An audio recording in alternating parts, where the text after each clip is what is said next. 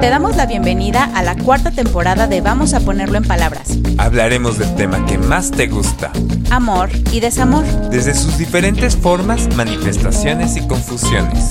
porque es un tema tan grande que se encuentra en donde menos te imaginas.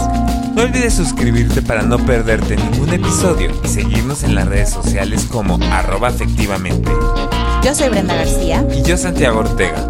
Vamos, a ponerlo en palabras. Hola a todos, ¿cómo están? Hola, Sant. Muy bien, ¿tú? Muy Hola. bien, con- muy bien, muchas gracias. Aquí otro episodio más de Amor y Desamor. De amor y desamor, pero antes quiero saber si les están gustando los videos, porque justo ahorita que estábamos por empezar, Santi y yo estábamos, ¿y, y, y cómo nos va y cómo está saliendo todo? Por favor, escríbanos si les está gustando vernos en video, este, si tienen alguna sugerencia, em, todo lo que piensen siempre es bienvenido en este espacio, ya lo saben. Y les agradecemos siempre que nos compartan, que nos califiquen, que nos, que nos pongan estrellitas, que nos den like, que si la campanita, que todas esas cosas que escuchan por todos lados, por favor, lo hagan, porque sí nos sirve mucho para ser cada vez más visibles. Lo voy a decir hasta el cansancio, porque al parecer este es uno de los, de los campos que hay que cubrir cuando estás en estas cosas. Entonces, bueno, dicho eso, Y también piensen así, o, o sea, porque ¿a dónde nos llevan? O sea, eh, por ejemplo, yo escucho nuestros episodios corriendo, entonces de todos modos no los he visto. ok, ¿Sí me ok. explico? O sea, a veces mientras tomo un Uber, este, alcanzo a ver un pedacito, pero por lo regular yo me escucho corriendo. ok. Sí me explico, pero habrá quien nos lleve a la cama. Ah, ¿Quién nos lleva a la cama? o quien ¿Quién nos nos ve antes de dormir o al amanecer? O a lo mejor quien nos pone en el trabajo y, y está en la computadora y de repente nos voltea a ver o algo por el estilo. O Bueno, yo amo ver, ver podcast este, mientras cocino, por ejemplo. En la mañana sí preparo. ¿por qué haces eso? Porque lo pongo ahí así. ¡pum! Y entonces estoy así, estoy en hoja al grabato, cuando se ríen y volteo los veo. O sea, no estoy así pegada todo el tiempo, pero sí es un ojito al gato y otro al garabato, santo. Ya, yo mientras cocino pongo música, pero no, no, no, no me puedo, no es sé. que yo creo que pues es, es mi parte de señora chismosa, que entonces así como de, ah, jaja, cocino, pero cuéntenme mientras un chismecito. Pero Ok, bueno. pero bueno, ¿cómo están? Ay, Santos, yo, este, este, este episodio de hoy está, o sea, creo que em, de esta temporada es el primero que vamos a hablar más como de la parte del desamor. Porque cuando estábamos haciendo esta, esta temporada, la estábamos pensando, hablábamos sí amor, pero también desamor, y Sant lo dijo puntualmente. Pero ¿y cuál es lo opuesto del amor? Pues a veces esto, la indiferencia. Es la indiferencia. De hecho, o sea, esto viene mucho antes de Freud. O sea, esto está desde los griegos, pero bueno. em, Freud era muy físico y eso me gusta mucho.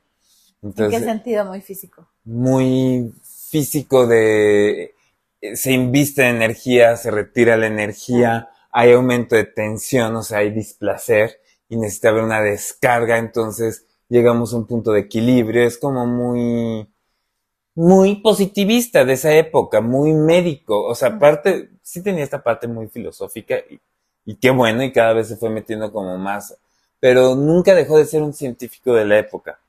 Y tenía que serlo de cierta forma, Tenía ¿no? Como serlo. para ser creíble, como para ser respetado, como para darse un lugar. en- Exactamente, en, el todos lugar de lados. la ciencia, etcétera, además como judío, etcétera, le ten- tenía que hacer algo para sobresalir.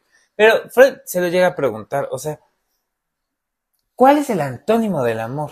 Ujú. Y muchas veces lo primero que nos viene a la mente es El odio, el odio. ¿no? Exactamente. Pero yo, yo Mm. cuando estaba leyendo esta parte de Freud, yo lo pensé mucho como él. O sea, amar es, yo te pongo de, ahora sí nos viene lo visual. Yo te pongo mucha Mm. carga libidinal, energía, yo te pongo muchas cosas sobre ti. Claro, claro, claro. Para los que nos estén escuchando mientras corren o hacen y no hay video, Sant está tocando mi bracito. O sea, es O la esta cosa.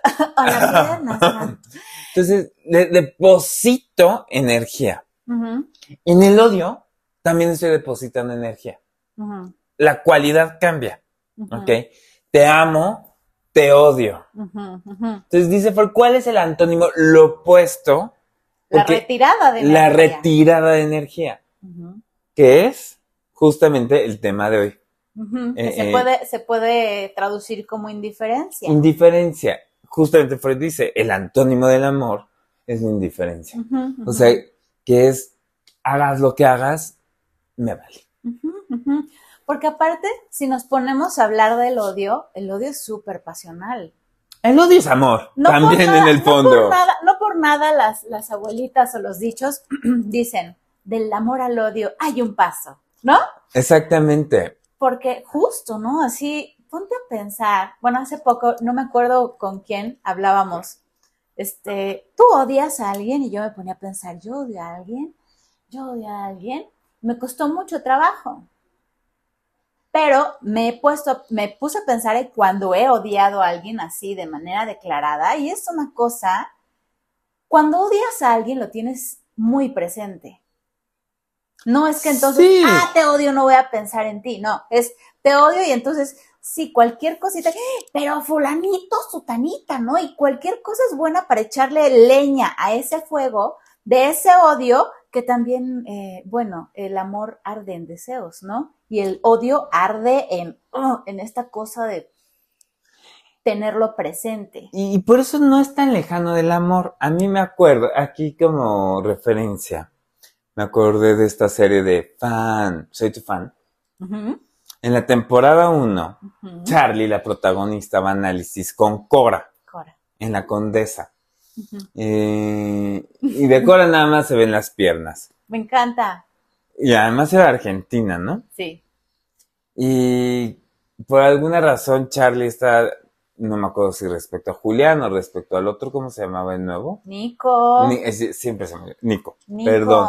Tienes un lugar en mi corazón. Me choca, me choca, me choca. Le choca, lo ama. No, no lo amo, ¿no? Y ella contesta, no, no lo amo.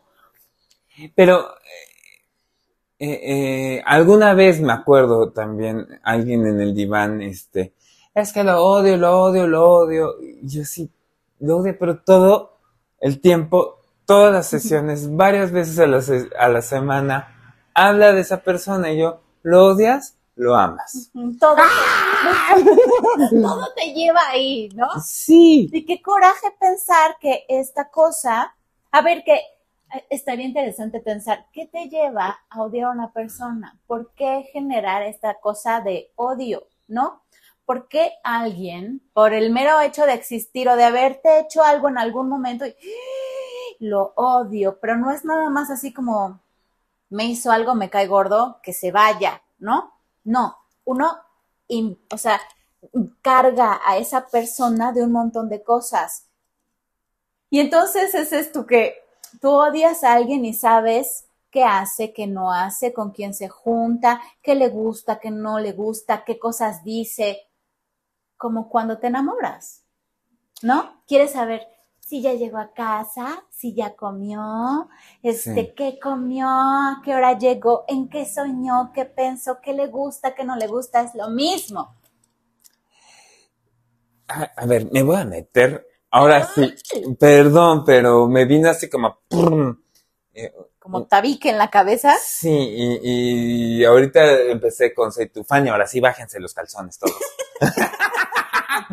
Ajá. Pero me vino a la mente uno de los grandes odios, de- y que va a tener un episodio especial, uno de los grandes odios de los mexicanos. No estoy diciendo el 100% de los mexicanos, nada por el estilo, pero odiamos al gran ausente.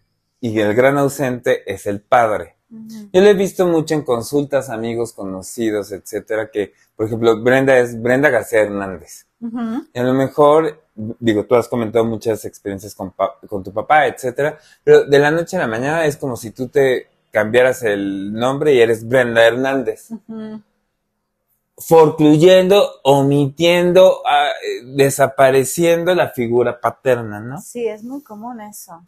Y cuando empieces a escuchar, este, o por ejemplo, yo soy Santiago Ortega Serrano, Santiago O Serrano, nada más dejan así como la puntita, que fue lo que hizo el papá, por lo que veo. así. Felicidades, señor, felicidades. Entonces, eh,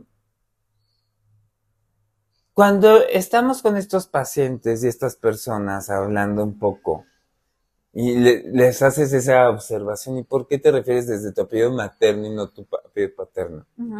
Odian al padre. Y el padre porque nunca estuvo. Y justamente una de las cosas, y esta es la parte que- que duele tanto, que más odio nos provocan esa figura paterna, es la indiferencia del padre hacia sus hijos. Porque sí, el padre sí fue indiferente. Le valimos gorro en muchas ocasiones, se fue del país, se fue a, com- ¿cómo dicen? Se fue por cigarros Se y no fue por cigarros y jamás. no regresó jamás, etcétera, y se desatendió. Construyó otra familia, hizo tal y, y dejó. Y eso genera mucho enojo, Claro. mucho odio. Y el odio, y este es como la, yo, o sea, digo, cuando estamos con estos pacientes hay que entrarle al odio y todo esto, pero el odio, a fin de cuentas, va a ser un reclamo de amor. ¿Por qué no me reconociste? ¿Por qué no me diste un lugar? ¿Por qué no me amaste? ¿Por qué no tal? Que por cierto, ahorita que digo, dependiendo del metatiempo, hay una película ahorita en el cine de Aronofsky que se llama La ballena. ¿Tú ya la Mm, viste? Ay, no. Quiero. Pero ya sabes que me voy a esperar a que no esté en cines. Ay, sí. es que a mí me encanta ir al cine acostado, pedir tu ensaladita, tus, cosas, etcétera. Em, pero sale Brendan Fraser, eh, pero es bien interesante la figura de la hija. La película, no, no quiero dar mi punto de vista ni nada por el estilo. No me digas, ¿no te gustó? La actuación se me hace muy buena.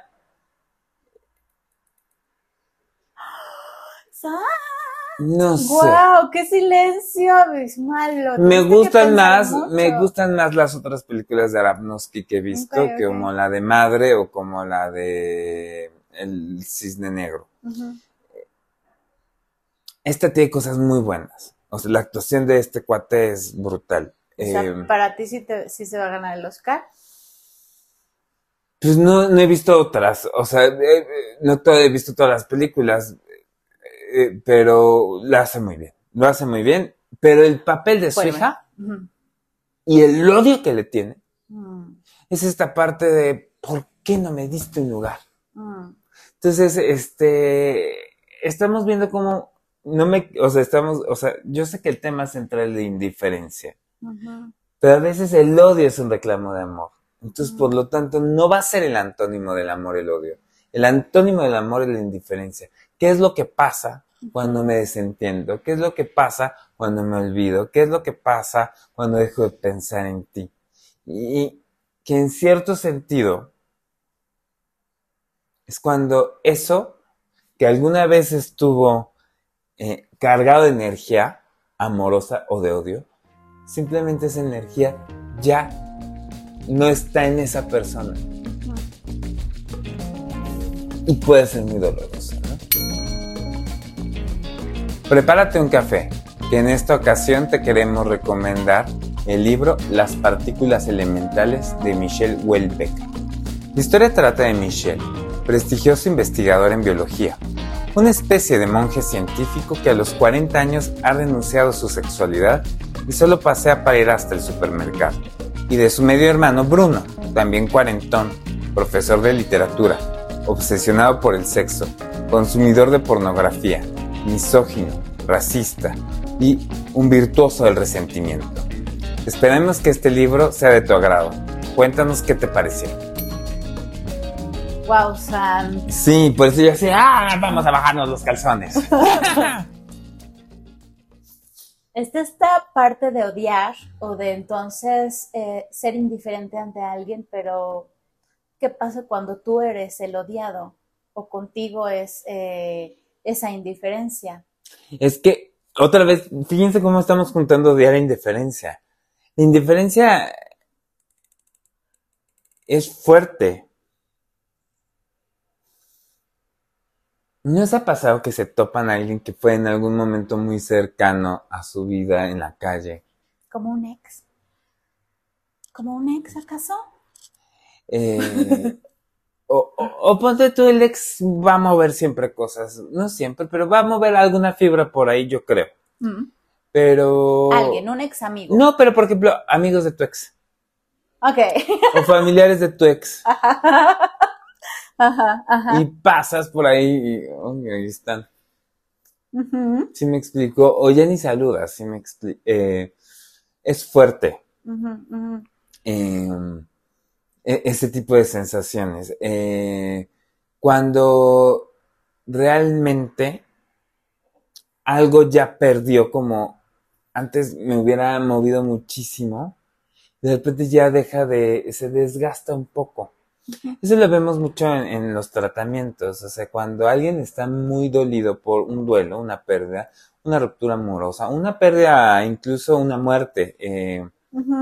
Y están hable y hable y hable y hable y hable del tema y poco a poco, poco a poco se va desgastando. ¿Sí me explico? Y llega a ser un poquito más indiferente. Ya deja, a- ya se va, a o, o por lo menos ya se resignificó de tal manera que ya no tiene tanto esa carga dolorosa. Ahora, ese es un tipo de indiferencia, ¿no? Como, yo lo pensaba así, como algo que estuvo investido, algo que estuvo Muy Fue amado. Ujú, o odiado y lo deja de estar. Pero hay otro tipo de indiferencia que surge más, yo, yo la pensaría como algo más patológico, que tiene que ver con el narcisismo, que es la incapacidad de ver por el otro. Ujú. ¿Sí me explico? O sea, que no haya cosas que te conmuevan, Mm.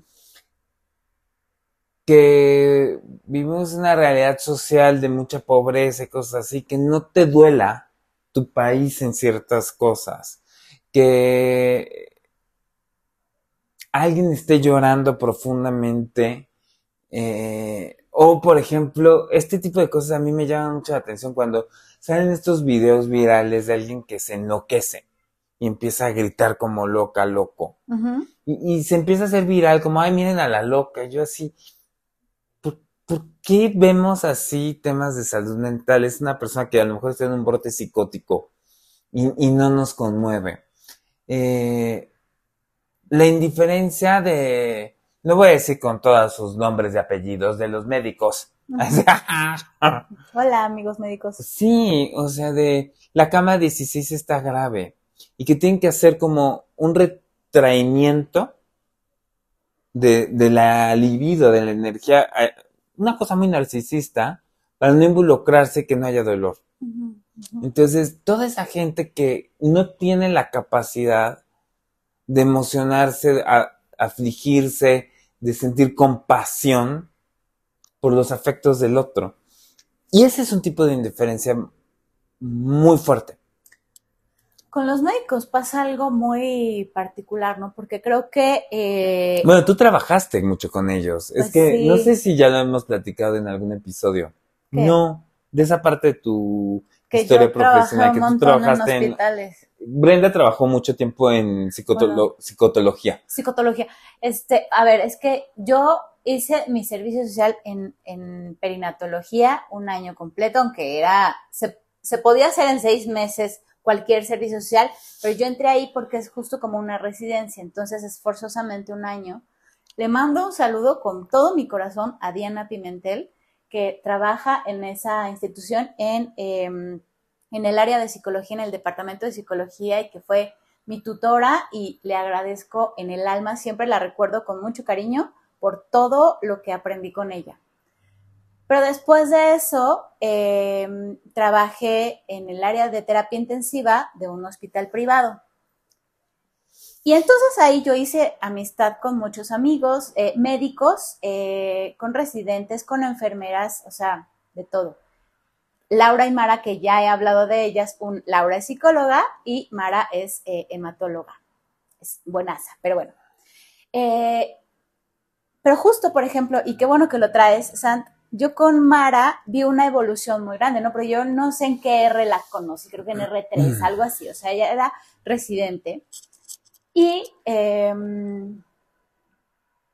y yo me acuerdo que eh, justo cuando ya estaba por terminar, irse este, a un pueblo a hacer su servicio o algo así, ella empezó a, y yo lo, lo, observo en ella también en, los otros eh, compañeros, amigos eh, residentes, esta cosa así de este entrenamiento por, pues sí, por no involucrar los afectos con los pacientes, pero al mismo tiempo, por ejemplo, eh, Mara estaba haciendo su residencia en pediatría. Y entonces, no, no empatizar con los niños, no, o sea, no ser afectuosos con los niños es fuerte. O sea, y, y, ver un niño enfermo también mueve mucho, pero, pero dejarlo a un lado, ser indiferente ante su infancia, sus sentimientos, sus miedos a las agujas, a los tratamientos, a la bata blanca, es muy fuerte. Yo me acuerdo que, que, yo la observé muy contrariada por un buen tiempo hasta que, bueno, la misma práctica eh, creo que los va llevando, si son lo suficientemente sensibles, como para poderlo conjugar sin que interrumpa la parte profesional. Pero me queda claro que no todos los médicos lo logran. Eh, y afortunadamente creo que eh, el auge de la salud mental y su importancia ha sensibilizado a los médicos para que, bueno, esto se logre o le den como esa parte se den cuenta que la salud mental influye un montón en la recuperación del paciente. Pero bueno, ya me clavé en algo que, o sea, a mí me apasiona un montón. Pero si esta indiferencia ante la condición del otro, no solo en una relación eh, amistosa, amorosa, es un tema. O sea, implica un montón de cosas el por qué no colocarías justo como este, este, esto de tocar, ¿no? O sea, esto de, gracias, de, de investir. Poner energía sobre. poner energía sobre alguien, ¿no? Em, sí. ¿Por qué no asombrarse y todo? Y, es fuerte. Em, a mí luego me llama mucho la atención, me vino a la mente este, un conocido. Eh, español. Bueno, él, él había nacido en México, pero este, su padre era español y, sus tíos eran españoles, etcétera. Era un sistema sumamente religioso. Eh, y este conocido, este amigo, en su momento me acuerdo que por alguna razón le pide, o sea, él estaba pasando por unos rollos personales muy delicados, habla con sus padres y, eh, o sea, el, en llanto, con pensamientos incluso muy autoagresivos, yo diría, que podría tener una cosa medio de peligro suicida. Eh, y le da un beso a su padre. Y el padre le dijo, está bien, agradezco tu sinceridad, pero te pido por favor una distancia más saludable y no volverme a besar. O sea, y este amigo me contaba que fueron a recoger a un tío que venía de España y no había visto a su padre en más de 15 años y que se saludaron hermano, hermano, pero ni siquiera se dieron la mano. Y, ah. A ver, eh, yo sé que hay personas de España que nos escuchan porque nos escuchan de todo el mundo. no, no todos los, o sea, yo tengo muchos amigos españoles y no todos los españoles son o sea, sí se burlan mucho de que los mexicanos somos sumamente sentimentales y lo que quieras, y sentiditos más que sentimentales, diría yo. Y el español sí es tosco, pero también es afectuoso y también se empatiza por el otro y también, o sea, esto ya estamos hablando de algo muy patológico, de una desconexión emocional bastante fuerte de alguien que no se puede conectar. En algún otro momento de mi vida, ustedes saben que yo estuve como en Mochilandia, o sea, con los mochos y católicos y cosas así.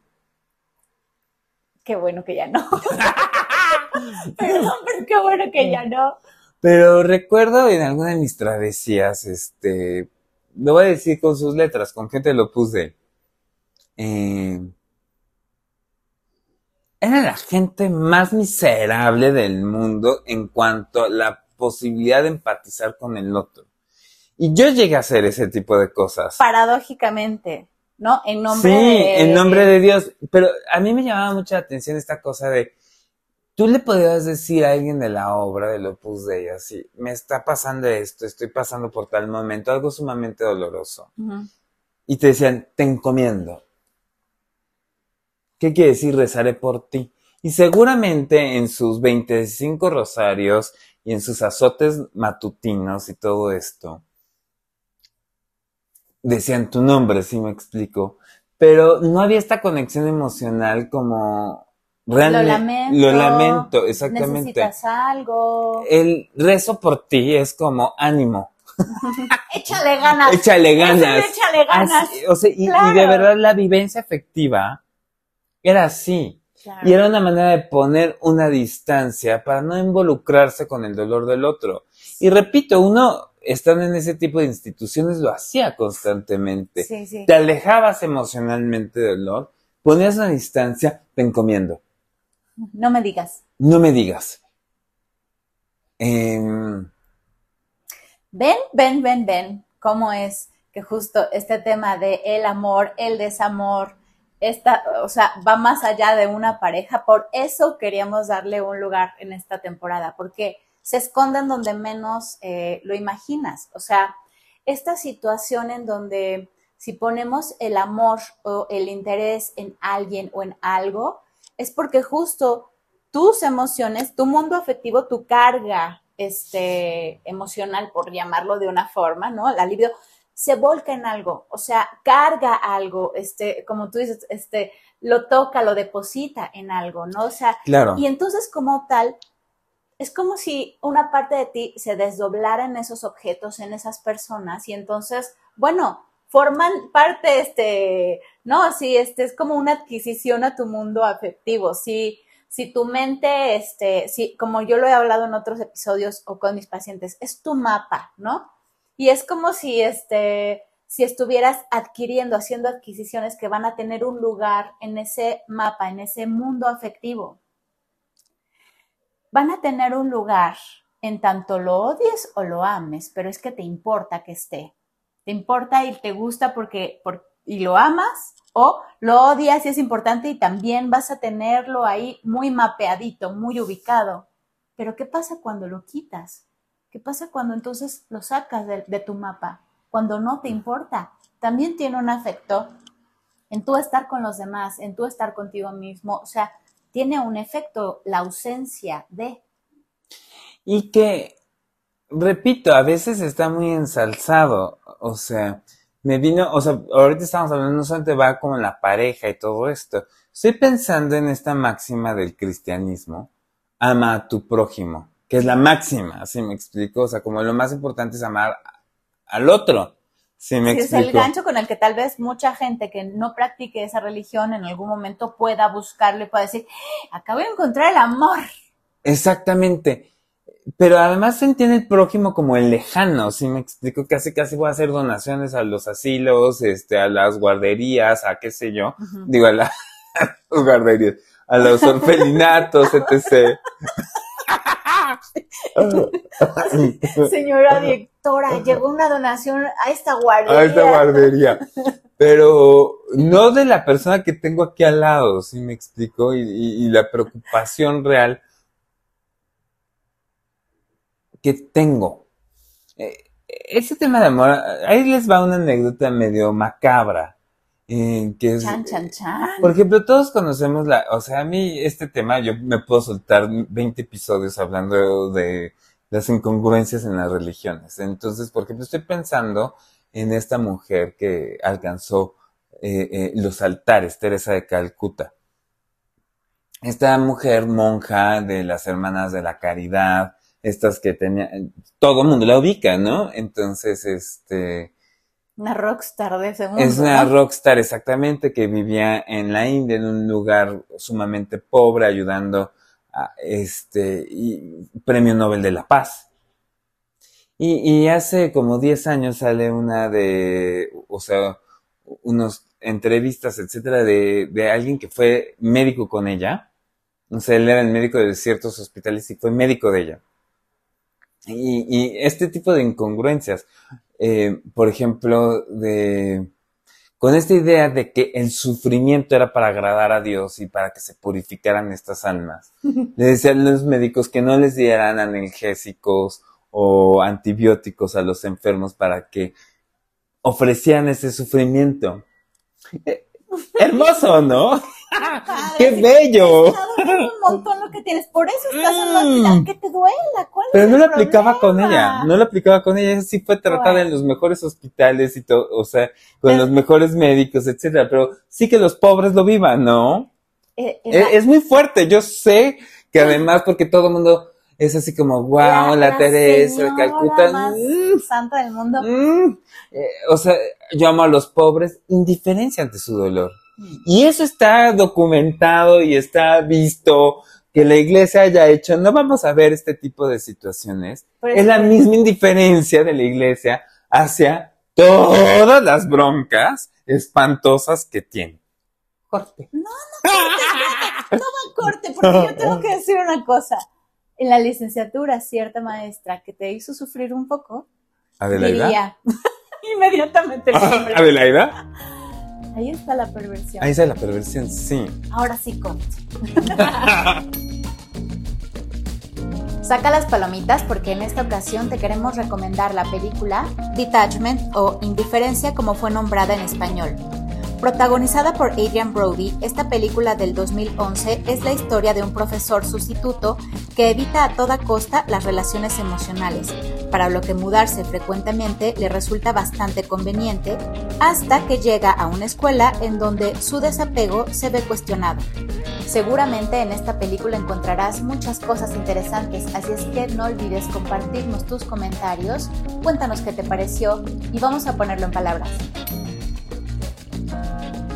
Qué fuerte, ahora sí. Y a lo mejor, o sea, este tipo de temas, este, digo, no creo que con nuestros radioescuchas genere tanta polémica, pero, Y sí, sí, que se dé. y que se O exactamente. sea, pero- porque son cosas que, que, bueno, que hay que hablar de ellas, ¿no?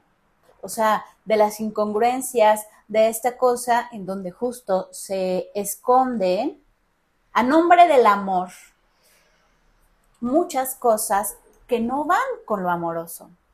O sea, muchas cosas, muchas personas así muy buen, muy buenas intenciones, o sea, recuerdo también esta parte, hablando justo como dándole lugar a lo perverso, eh, todos estos ejemplos de los que hablamos eh, cuando estudiamos juntos, de personas que entonces voy a hacer esta donación y se vuelven personas así, voy a hacer esta donación, este, doy al año tanto este, de dinero a tantas causas, rescato tantos perritos de la calle, este, ayudo, soy voluntaria, pero son personas cabronas. Sí. O sea, son personas que en verdad, eh, bueno, lo hacen como para lavar su imagen ante un mundo que exige, sé muy bueno, sé muy amoroso, ama a tu prójimo, pero bueno, pero a puerta cerrada, en, en ciertas situaciones, no, eh, y no porque tengan que ser santos, pero es que sí entra esta incongruencia, ¿no? O sea, hay algo con un desinterés en el otro que se cubre con, a mí nadie me voltea a ver, este, con esto que, que, con lo poco que me puedan interesar ciertas cosas, con cómo es que yo pueda tratar a mi familia, las personas, no sé qué, yo doy mi donación, ya di mi, esa cosa que dan en la iglesia, o sea, este, ¿sabes? O sea, yo doy, a mí no me volteen a ver, no volteen a ver mi indiferencia ante lo más cercano. Sí. Y, y, y de hecho, o sea, ahorita que estamos tocándolo como en varias, este... A veces la indiferencia es un mecanismo de defensa. Claro, claro. Muchas veces, ahorita hablamos de la indiferencia médica. Eh, yo creo que hay muchas profesiones que necesitan Que tiene generar una eso. Estoy pensando en embalsamadores. Eh, Estoy pensando en embalsamadores. Estoy pensando eh, en cierto tipo de profesiones donde tienes que mostrar cierto distanciamiento porque si no te deprimes. Sí, funciona, funciona. Oye, ¿qué pasa con los colegas, no? Con, con los psicoanalistas, los psicólogos. Hasta Hay- los psiquiatras. y los psiquiatras, muchos caerán en eso. Y a mí se me hace una tragedia. Claro. Nuestro entrenamiento está diseñado para una cosa muy rara, porque sí nos destruye por dentro, o sea, un poco. La verdad. Nos destruye por dentro. Estamos aquí parados, enfrente, bueno, sentados frente a ustedes, destruidos por dentro. No, a Destruidos ver, por dentro. porque el entrenamiento es déjate tocar por los afectos del paciente. Déjate imaginar a qué te recuerda, que el paciente te cuente cómo lo molestaban Todo y tú lo- vive, revive cómo te decían de cosas y mantente con poker face, así, escuchando y por dentro sintiendo para que le puedas decir, seguramente en ese momento te sentías muy solo. Y, y- y que a lo mejor ese seguramente en ese momento te sentías muy solo, tiene que ver con todo lo que te vino de soledad, lo que estuviste sintiendo en sesión, tal, tal, tal. Se va el paciente y te sueltas a llorar. Eh, el problema sería eh, que ya nos dejen de importar un poquito eh, este afecto y sí le pasa a varios colegas. Y, Sí, y sí, creo que es, sí. o sea, que te dejen de, de- de doler eh, eh, tus pacientes. Y creo que es momento de reanalizarse y de resupervisar. Claro, claro, claro. Eh, eh, pero a veces la indiferencia tiene que ver con este mecanismo defensivo que hacemos para no involucrarnos. Ahora, la indiferencia se va a ver en muchas cosas, de, de madres a hijos, de padres a hijos, de, de- de, sufrimiento entre hermanos, con la gente, o sea, un- un- una indiferencia social ante el dolor, ante el sufrimiento humano. Eh, eh, em, ¿Qué decir de estos políticos mexicanos que cambian las quimioterapias por agua con azúcar, ¿no? Pues claro, claro. eh, o, o que no hayan, eh, eh, eh, digo, sin meterme en política, pero eh, eh, todo el tema que ha habido con pacientes eh, con VIH, que no hay retrovirales, etcétera. A ver, eh, o sea, Sí, cosas con las que las personas no pueden vivir y es así como, bueno, pues no hay, pues espérense, pues, o sea, no se puede, no se puede. exacto. Pero sabes otra cosa que también estaba pensando hace rato,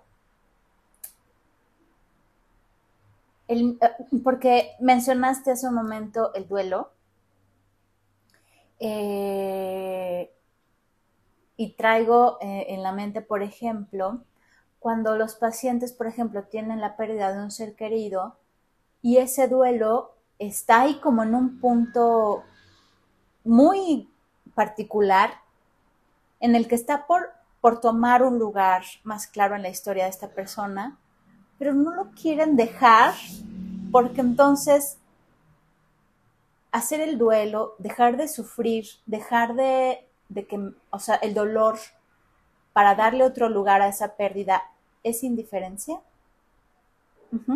¿Es que me deje de importar esa persona? L- ¿Es que entonces este, la voy a olvidar? ¿Lo voy a olvidar? Yo lo he escuchado en varios pacientes, que sobre todo después de ahora de la pandemia y del COVID y todo esto que han perdido, y es esta cosa así como, si salgo de este duelo, Lo olvido. lo olvido, Sí. ¿me va a dejar de importar? Que entonces eh, podrían ustedes pensar, es una obviedad que no, es un ser querido, importante. Pero la cosa en esta, en este pensar el duelo, que le podrá pasar a muchas personas que no van a un proceso terapéutico y que entonces dicen, pues ya, pues, como dicen, el tiempo lo cura todo ya. Este, o sea, eh, tú continúa con tu vida. Este, ok, sí, el tiempo tiene un efecto importante en los sucesos de nuestra vida. Pero ¿qué va a pasar eh, cuando este, se muere el perro del vecino, por decir una cosa, y tú vas a llorar desconsoladamente, no vas a saber por qué, porque el tiempo pasó, pero tú no acomodaste ese duelo. Y cuando menos te imagines, va a venir otra cosa a ocupar el lugar de eso que no elaboraste. ¿Sí? Eh, y las personas que sí le dan tiempo, que van a terapia, que entonces escuchan estas, eh, o sea, eh, su duelo, su dolor, su, eh, sí, como, como sus inquietudes con esta pérdida y cómo acomodarla, pasan por pensamientos muy complejos y uno que encuentro últimamente es esto. Si, si, si entonces paso del dolor, quiere decir que me deja de importar, que la dejo de amar. Es fuerte. Te estaba escuchando y estaba pensando en la teoría de atrás que estaba Sí estaba, sí, sí, o sea, qué padre que ahora puedan ver las caras que antes no veían, porque yo estaba hablando y mientras estaba bien inspirada, Santiago estaba, mm", y ya lo pueden ver, qué bueno. No, no, la magia de la tecnología. No, es, es, está cañón, pero es que estaba pensando, tiene un punto, pero por otro lado yo me estaba defendiendo, no estoy, de acuerdo, no estoy de acuerdo con Brenda. Ok, ok. A veces sí olvidamos, o sea, y no olvidamos. Estoy pensando en mi abuela. Ok figura importantísima, una figura que también fungió como figura materna, etcétera, y lleva más de, murió en el 2011, entonces este, acaba de cumplir 12 años de haber fallecido, ¿no? ¿Pienso en ella diario? No. En su momento pensaba diario en ella, sí. Pero hay una parte de ella que, a lo mejor ya no tengo por qué recordarla, pero ya le hice parte de mi identificación, estaba pensando. Pero, y cocino y hago y tal. A ver, a ver, público querido. Ahora. Pero no la dejaste de amar. No, no, la dejé de amar. Exacto. Y me voy con un concepto que Ana Freud dice que es identificación con lo negativo o identificación con el síntoma. No recuerdo, lo dicen mecanismos, el yo y los mecanismos de defensa que además ese texto que Ana fue describe, lo escribe para el cumpleaños 80 de su padre, de Sigmund. Se lo da así como de primera edición, como de regalo, ¿no? Pero estoy pensando, muchos pacientes que dicen, a mí me vale gorro mi papá, a mí me vale gorro esta persona que perdí. Ajá. Pero ahí, este, murió de borracho y quién sabe qué. Entonces, este, como que al parecer son muy indiferentes y no quiero pensar en ello. Y a lo mejor literal no piensan en ellos. Pero la mente no es tan fácil. Y ese anhelo de amor y ese anhelo de vincularse con esa persona hacen que te conviertas en esa persona. O que te conviertas en el síntoma de esa persona y tiempo después desarrollas un alcoholismo y tiempo después desarrollas ser esa persona abandonadora como tu padre fue abandonador y tiempo después empiezas a repetir ciertos patrones de esa persona a la cual te es indiferente. Entonces, cuando a veces, por eso estaba pensando en teoría atrás, cuando a veces nos están diciendo, como esos duelos no duelos, hay que ver yo diría meternos como a la, a la sintomatología, cómo actúa el paciente. Hay que ir a terapia. Ah, no, por supuesto. Hay que ir a análisis. Y te vas a dar cuenta que eso que estás haciendo es un anhelo de estar buscando a la persona. Claro, claro. O sea, eh, creo que creo que estabas viendo el otro polo, pero congeniamos en eso. Sí. O sea, si no si no le das lugar a pensar qué está pasando con eso que tú crees que te da lo mismo, si no le das lugar a eso, a lo que no le quieres dar lugar, es, por ejemplo, eh, y nuestros colegas eh, que nos escuchan o que nos ven ahora, eh, no me dejarán mentir, en la entrevista, algo que te llama mucho la atención es de lo que no hablan. Ah, sí. ¿Sí? Cuando tú estás entrevistando a un paciente, que, yo sé que cuando vas por primera vez este, con un terapeuta o vas a entrevistarte con un psicoanalista y entonces haya preguntas, no haya preguntas, eh, haya este silencio, este, una palabrita, lo que sea, y entonces tú eh, te sientas enfrente a esa persona, cuando ya vas a la cita de la entrevista, vas pensando, ¿no? ¿Qué le voy a decir? ¿Qué le voy a contar? ¿Qué va a ser lo primero? O entonces te concentras en si te está haciendo un cuestionario y a ver, contestas lo que se viene a tu mente. Muchas veces hay personas que lo traen muy, muy elaborado, muy como esquema, ¿no? Este, ahorita, ojalá no se me olvide decir algo que me, que me causa, este, me parece simpático de un podcast que escucho. Pero eh, algo, por ejemplo, que pasa cuando tú vas y supervisas esa entrevista, hablas de ese caso, este, lo estudias, eh, te das tiempo, entonces eh, termina esa entrevista y ves o escribes, haces tus notas, lo que sea, un lugar muy especial tiene de lo que no habló esa persona. Sí, sí, sí, porque es una manera como que, nos conectamos, porque yo dije, no he hablado de este tema y quiero hablar de este tema cuando somos, cuando nosotros somos indiferentes con nosotros mismos, Uf, desapegados, desatendidos y nos defendemos de nuestro propio sufrimiento y, y ya se va a acabar el episodio y eso es para un episodio y completo. ese es un episodio ¿Qué, qué creen? completo. Sí lo vamos a tener. Ah, ¿verdad? Pero de repente que hay pacientes que te cuentan, no, sí, entonces, este, Sí. este, me- no sé, a mí me han contado cosas así como muy atroces, este, sí, secuestraron y mataron a mi hermano. Y ya, la, ¿qué? O, o este, ay, este, oye Santiago, no va a venir la próxima porque me operan, este, eh, no va a venir, yo creo que en tres semanas quería ver contigo qué podemos hacer. Van a hacer una cirugía de corazón. Y yo, ¿qué? Así como, Se le pegan los y cabellos. yo así, ¿por qué no me habías dicho? Ah, es que llevo varias veces. Ya está programado desde hace mucho tiempo.